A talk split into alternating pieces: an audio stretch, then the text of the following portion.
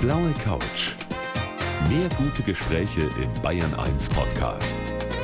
Und hier ist Gabi Fischer. Herzlich willkommen zu unserem Talk zwischen 7 und 8 seit neuestem Jahr täglich von Montag bis Donnerstag und heute mit dem Shootingstar, den wir haben hier in der Kabarettszene. Einen schönen guten Abend, Martin Frank. Hallo, Servus. Er verzieht so ein bisschen das Gesicht, wenn ich sage Shootingstar. Das hören Sie nicht so gerne, ne? Nein, ich weiß nicht, ich kann mich irgendwie an das nicht so ganz gewöhnen. Also es gibt so viele tolle Kollegen, die wo das äh, mindestens genauso verdient haben oder vielleicht sogar noch mehr verdient haben. Und jetzt hat überall, ich hinkomme, ja, und du hast so viel Erfolg und du bist der Shootingstar und ich bin immer so, ah, ich, ach so, ja, äh, ich lasse es immer gar nicht so an mir ran irgendwie, weil es kann ja morgen alles schon wieder vorbei sein. Nein, so schnell geht das nicht vorbei. Also die Presse feiert sie, da steht dann zum Beispiel über sie zum Brüllen komisch, zum Heulen schön und dazwischen einfach nur zum Staunen. Wie hätten Sie es denn gern? Was soll ich denn jetzt machen? Staunen, brüllen oder? Vielleicht soll ich Ihnen vielleicht auch mal die schlechten Kritiken schicken, dass Sie vielleicht mich auch mal so ansprechen können. Bei meiner Agentur schreibt man natürlich nur das Tolle auf die Homepage. Ja, das ist aber auch richtig so bei Ihnen und ich freue mich, dass Sie heute hier bei uns zu Gast sind, dass wir Sie ein bisschen näher kennenlernen können. Freue mich ja. Ja, er hat den Bayerischen Kabarettpreis 2018 bekommen und deshalb ist das auch vollkommen in Ordnung, wenn ich sage Shootingstar. Mein Gast heute auf der blauen Couch, der Martin Frank. Wie ist das? Verändert eigentlich so ein Preis das Leben oder stellt man sich den hin und sagt, ja, den habe ich jetzt bekommen? Es verändert schon ein bisschen mein Leben. Ich kann zum Beispiel nicht mehr einfach so Metzgerei gehen und mir äh, eine warme Lieberkasse oder na, ein Parmaschinken kaufen, ohne dass die Leute sagen, "Mei, jetzt schau her. Jetzt hat er den Kabarettpreis, jetzt braucht er einen Parmaschinken, gell? Früher war es noch ein Hirnwurst, jetzt kauft er einen Parmaschinken. Aber so, der steht daheim. Also ich freue mich wirklich, ich hätte nie gedacht, ich- man arbeitet ja nicht als Kabarettist oder als Künstler auf Preise hin. Also das ist ein schöner Nebeneffekt und es bestätigt einem natürlich, dass man irgendwo richtig ist in dem, was man macht. Aber der steht jetzt bei meinem Papa daheim und äh, Ach so, ja, beim Papa. beim Papa steht er daheim. Und der, ich weiß gar nicht, ob er das schon realisiert hat, dass der da steht. Der steht so hinten im Eck neben dem Radio. Ach komm. Nochmal, ich brauche mal einen anderen Platz. Ja. Für den auf alle Fälle. Doch. Der muss doch glänzen irgendwo, einen besonderen Platz haben. Jetzt wollen wir natürlich auch mal wissen, was macht der Mann eigentlich auf der Bühne? Es gibt vielleicht den einen oder anderen, nicht viele, Martin, aber den einen oder anderen, der noch nicht den Martin Frank auf der Bühne gesehen hat. Und deshalb hören wir mal rein, wie der sich so anhört. Sind die heute Landwirte unter uns? Gell, ihr rückt's doch. It is, it is. Oder bin Sie? Na, Entschuldigung. Na, kann ja ich auch sein.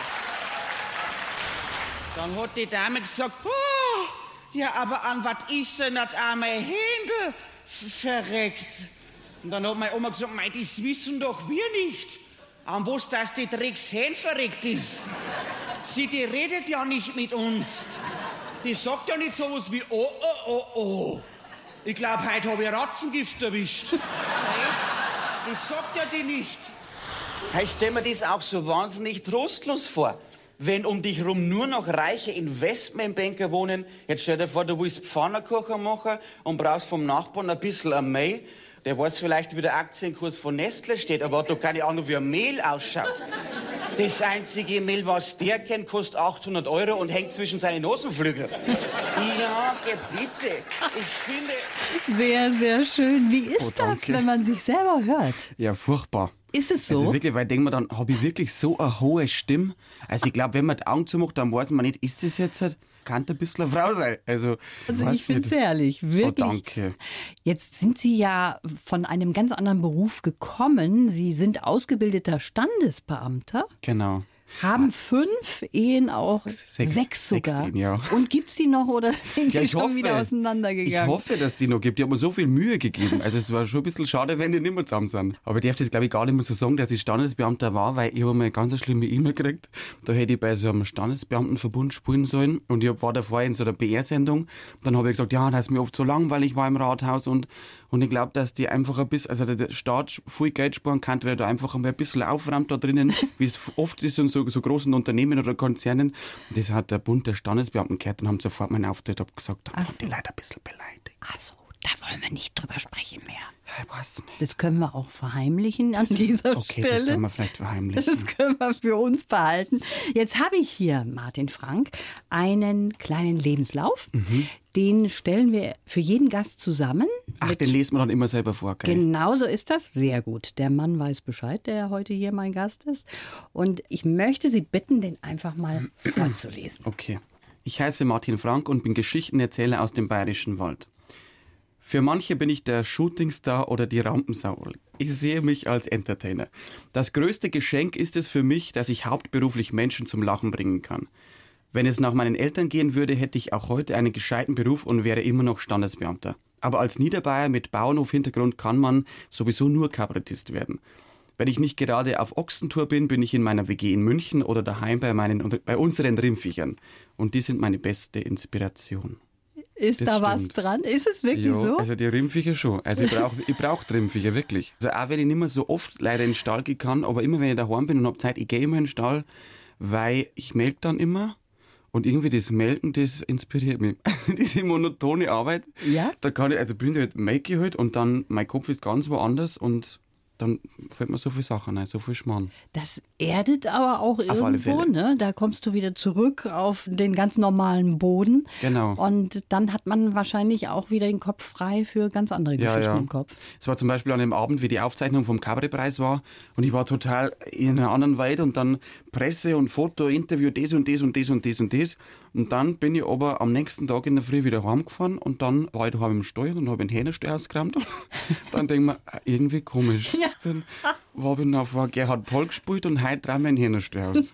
Das sind die Kontraste des Ja, Lebens. Ne? genau. Aber das ist das Schöne auch dran. Wenn Sie sagen Rampensau, ich bin eine Rampensau, so haben wir es ja reingeschrieben in den Lebenslauf. Stimmt das auch? Ja, also doch, ich glaube schon. Also ich bin wirklich gerne auf der Bühne. Muss und- man ja eigentlich, ne? Ich glaube schon, ja.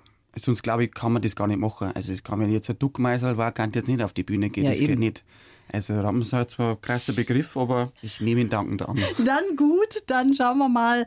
Ja, ich übernehme jetzt mal die Rolle von den Rindviechern und hoffe, dass ich Sie zu dem ein oder anderen inspirieren kann in der kommenden Stunde hier. Ich freue mich. Wenn man so erfolgreich ist, dann ist das eine tolle Sache, so wie mein Gast heute, der Martin Frank. Er hat einen Preis bekommen, den Bayerischen Kabarettpreis 2018. Das ist natürlich schon ein tolles Ding. Er ist auf der Bühne erfolgreich, er ist unterwegs auch auf Tour. Aber es gibt natürlich auch schon mal Auftritte, die in die Hose gehen. Kann ja jedem passieren. Das ist ja nun nichts Außergewöhnliches. Das ist immer mal drin. Und ich denke da an einen Auftritt 2015 beim Passauer Scharfrichterbeil. Da Oh je, waren Sie, glaube ich, ziemlich unglücklich, oder? Ja, da war echt unglücklich. Also es war so, es war vielleicht damals auch einfach noch zu früh für mich, für Scharfrichterbeil. Also es ist zwar ein Nachwuchswettbewerb, aber die Leute, die da spielen, die sind oft überhaupt kein Nachwuchs mehr, sondern die sind schon lange auf der Bühne. Und dann habe ich da gespielt und das war einfach ganz eine furchtbare Stimmung bei mir. Also die haben überhaupt nicht gelacht, die haben nur immer mich angeschaut und geschrieben und die haben gedacht, oh Gott, oh Gott, und ich war einfach noch nicht so routiniert, weil ich mir denke, okay, ja, dann, das ist jetzt ja so, da muss ich jetzt durch. So, Und dann bin ich immer nervöser geworden, immer schneller und immer schlechter wahrscheinlich auch. Ja, es war ganz schlimm. Gewonnen habe ich natürlich auch nichts. Also ich glaube, ich war letzter oder vorletzter und das war so schlimm. Und dann wollte ich aufhören. Also dann Tatsächlich. Aber dann hat es einen rettenden Anruf gegeben, Ja. der Sie dann doch wieder zurück auf den richtigen Weg gebracht hat, von der Moni Gruber, oder? Ja, genau, da- das war so, das war so seltsam. Ich habe am nächsten Tag in München mein Solo gespielt im Vereinsheim. Und dann hat mein Handy gelitten und ich habe mir gedacht, ah, nein, da kann ich, ich kenne die Nummer nicht, da ich jetzt nicht dran. Und dann habe ich gedacht, ja, okay, irgendwas habe ich dann dazu gebracht, dass ich trotzdem trage. Und dann war es Monika Gruber. Und erst habe ich gedacht, das ist unsere Nachbarin im Dorf, weil die war auch Monika Gruber. Das war gar also bis ich das gecheckt habe, was für eine Monika Gruber da am Telefon ist. Da war ich fix und fertig. Also da war ich nah, also das war, ja, Ja, insofern auch wahrscheinlich aufgeregt dann, Ja. weil die Moni Gruber ist ja auch so ein Vorbild im Grunde genommen für Sie, ne? ja, auf alle Fälle, auf alle Fälle. Ist eine ganz besondere, oder? In der Kabarettszene. Ja, also ich glaube, ich kenne niemanden, also die Martina Schwarzmann, glaube ich, und sie, die sind so auf einem Level. Die zwei, die füllen ja riesige Halle, das ist Wahnsinn. Egal, wo die hinkommen, wumms ist das ausverkauft. Also ich würde sagen, fragen wir einfach mal die Moni Gruber, ob sie das auch so sieht. Hallo, Moni? Servus Gabi, servus Bruder. Was erzählst du da? Also, Er ist du, willst doch nicht, du willst doch nicht ernsthaft deinen Beruf aufgeben und ich war schuld, dass du das nicht gemacht hast. Oh, Gott. Mann, das hast du mir noch nie erzählt. Habe ich dir noch nie erzählt. Nein! Okay, du bist doch geboren für die Bühne, das weißt du eh. Mein toll. Gabi, der Martin ist ja eigentlich der Sohn, den ich nie hatte. Den habe ich einfach irgendwie, Ich den verstehe. habe ich irgendwie adoptiert. So.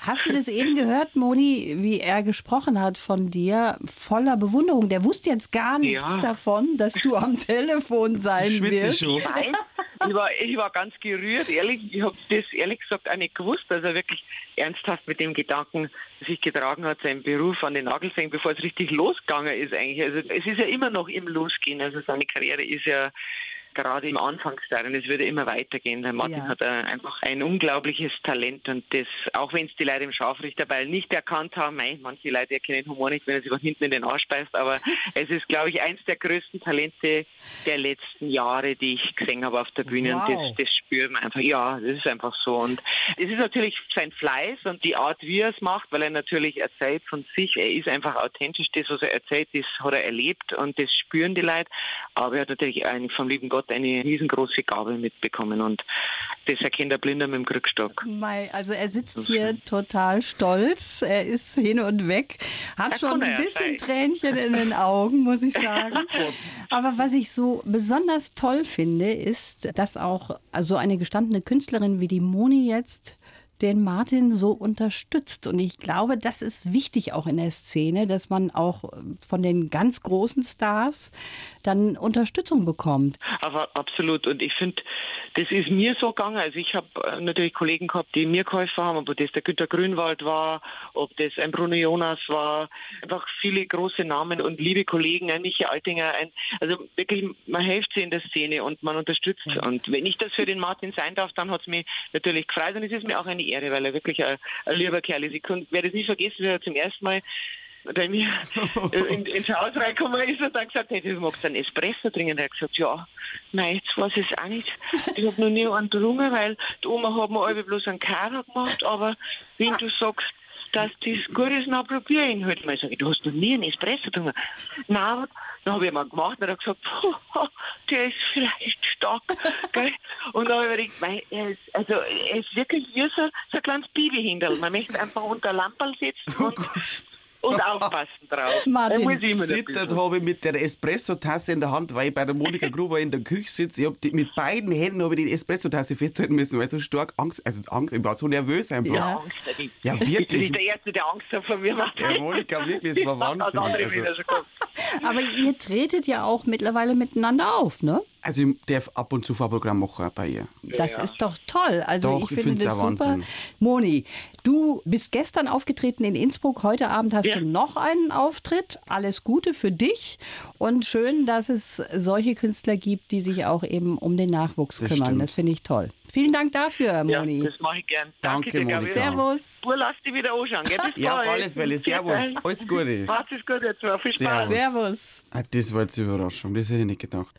Ich habe nämlich auch gelesen, dass Sie im Grunde genommen durch die Moni Gruber auch in diese Kabarettszene reingekommen sind. Sie haben sie mit 16 gesehen und haben sich gedacht, das möchte ich auch machen, oder? Ja, Die hat bei uns im Dorf gespielt, also bei uns in Huttam haben wir so eine Mehrzweckhalle, da hat die gespielt und ich war bei der Feuerwehr und da muss man immer so Sicherheitswache machen, also überhaupt, also schauen, dass das passt. Und dann hat die Monika Gruber da gespielt und ich habe das gesehen und die Leute sind ausgerastet, die sind so glücklich heimgegangen und da haben wir gedacht, was ist denn das eigentlich für ein geiler Beruf? Ja, gerade eben auch für Sie ein toller Beruf, das sieht man, weil Sie so erfolgreich sind und darüber wollen wir auch gleich weitersprechen. Also ich habe mir schon so ein bisschen Sorgen gemacht, wie Sie hier zu uns ins Funkhaus kommen, denn Sie fahren mit 26 Jahren noch Ihr allererstes Auto und das hat jetzt schon fast 300.000 Kilometer auf dem Buckel. Ist das eine gute Pflege, was Besonderes? Ich glaube, das sind die langen Autobahnfahrten. Ich glaube, wenn ich Kurzstrecken fahren würde, dann wäre es nicht so. Es ist ein Fiat Punto und Fiat Auch ist jetzt nicht so noch? bekannt dafür. Ja.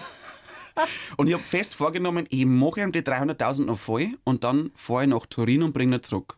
Dann sage ich, schaut's mir her, was ihr für ein tolles Auto gebaut habt. Das habe ich fest vorgenommen. Ich hoffe, er überlebt es noch. Also wir haben noch knappe 3.000 haben wir noch, das werden wir schon noch schaffen. Okay. Und der ist momentan getaped vorne. weil ich habe einen kleinen Wildunfall gehabt und jetzt ist vorne der Kotflügel so kaputt. Und es, aber er ist nichts mehr wert. Also es rentiert sich nicht mehr, dass man den repariert. Jetzt habe ich so mit Panzertape ist der vorn getaped und das hier hat eigentlich ein schwarzes Hernehmen, sondern es ist sil also so grau. Und jetzt sagt man das voll. Und alle Leute, die an mein Auto vorbeigehen, denken sich, ah, alles klar. Mhm. Also die Künstler sieht man einfach, dass die nichts verdienen. Gell. Ich habe eine gehabt, die hat dann gesagt, Mei, Herr Frank, wollen Sie nicht lieber doch wieder zurück ins Rathaus?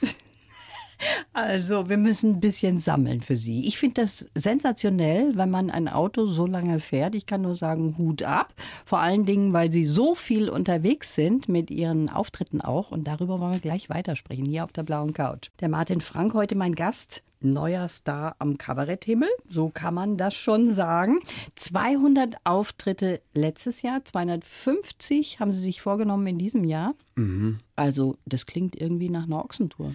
Ja, also es war so, nach der Schauspielschule habe ich Angst gehabt, dass ich in ein Loch falle. Also, dass dieser geregelte Alltag weg ist. Ich bin ja jeden Tag in Schauspiel gegangen, von 10 bis zum Teil 18, 20 Uhr.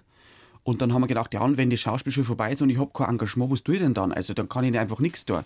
Dann habe ich zu meiner Agentur gesagt, bitte bucht so viel wie geht. Ich kann das nicht. Also ich bin ja vom Bauernhof, ich bin als Arbeiten gewohnt. Also ich muss ja was da, sonst kriege ich eine Depression oder sonst was. Und dann haben sie das sehr zu Herzen genommen und haben halt einfach alles gebucht, was geht. Da in München auch viel. Also manchmal habe ich auch so Ausreißer dabei, Köln, Berlin, Hamburg, da wird es ein bisschen schwierig. Ja, und wie ist das? Ist dann ein Dolmetscher vor Ort oder wie geht das? Nein, leider nicht. Also das muss ich dann machen. Mhm. Also ich war vor kurzem in der Uckermark. Oh je, die haben halt auch einen ganz Humor wie mir. Und ich habe dann halt versucht, dass ich schon gediegeneres Bayerisch rede mit denen, aber manche Pointen sind halt bei mir wirklich dialektbedingt. Mhm. Also, so, ich habe es gefallen, ich habe sogar dann einen Fanpost gekriegt aus der Uckermark, das hätte ich nie gedacht, dass das jemandem so gut gefällt, dass er sogar einen Fanpost gekriegt und die Veranstalterin hat gesagt, mei, da kommen sie wieder. Und dann habe ich gesagt, ach so, ja, also es waren jetzt 30 Leute da, also das ist noch nicht einmal das Benzingeld gewesen, jetzt weiß ich nicht, ob ich noch mit kommen kann. Was war denn das wenigste am Publikum, was das Sie mal hatten? Also ganz am Anfang, weiß ich noch, das war im Giesinger Bahnhof, eh da in München, das waren mal sieben Leute und davon waren aber vier vom Team. Es war, da war jetzt der Techniker schon dabei. Und dann war auch was, da habe ich irgendwo, ich habe da bei Murnau gespielt, es war von einer Alm, da waren elf Leute da. Elf Leute nach der Pause hat auf einmal der Chef von der Alm mit denen eine Almführung gemacht. Und dann bin ich eh wieder auf die Bühne. Es war eh keine Bühne, nicht, sondern es war ein Raum und da bin ich dort drin gestanden, ohne Mikro, ohne alles, weil ich hätte überhaupt nicht braucht, ein Mikro für elf Leute. Und dann nach der Pause von mir kämen die nicht mehr. Dann habe ich zur Putzfrau gesagt, weil die hat schon putzt, sage ich, wo sind denn jetzt, wo ist denn jetzt mein Publikum? Wo sind denn die? Ach so, ja, Chef macht Almführung. Sag ich, ach so, okay.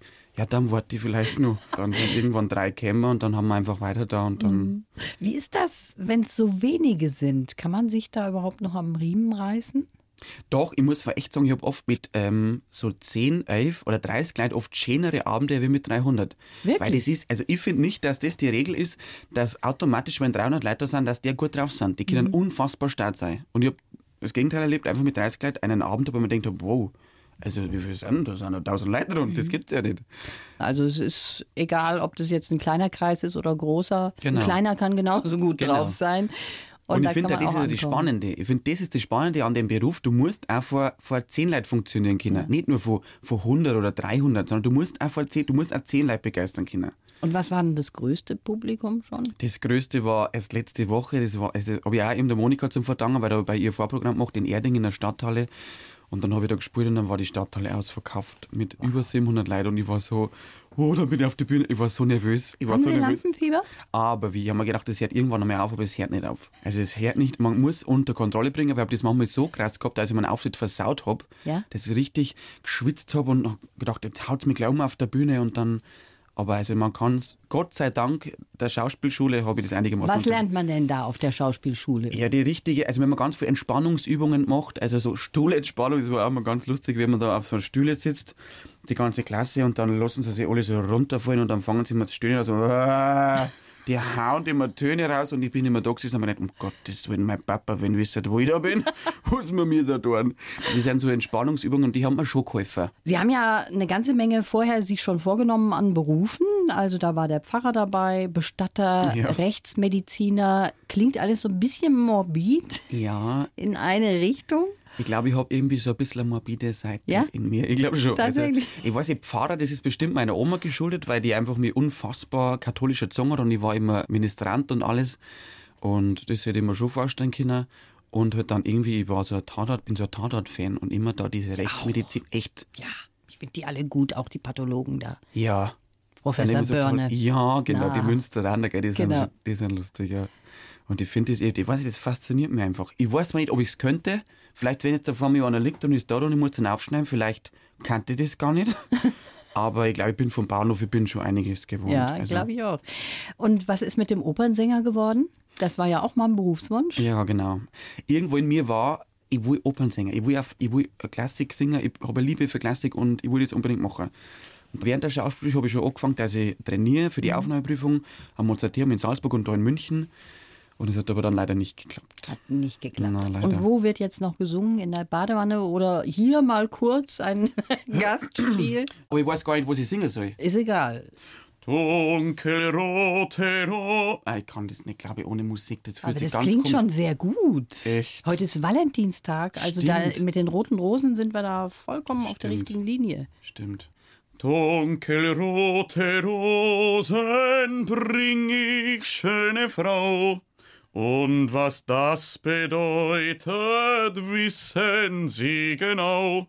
also aber eher so operettemäßig. Hätten Sie das mal sagen, Frau Ja. Frau Fischer, dann hätte ich mich eingesungen. Dann hätten sie sich eingesungen, aber es war schon so perfekt für alle Frauen und Männer, die uns zuhören zum Valentinstag. Die roten Rosen von meinem Gast, heute der hier auf der blauen Couch sitzt, der Martin Frank. Er hat ein echt lustiges Lebensmotto, mein Gast heute hier auf der blauen Couch. Er sagt, wo eine Türe zugeht, geht die andere wieder auf. Und wenn nicht, dann hau ich einfach die Scheibe ein. So ist das beim Martin Frank, dem Kabarettisten, der heute hier mein Gast ist.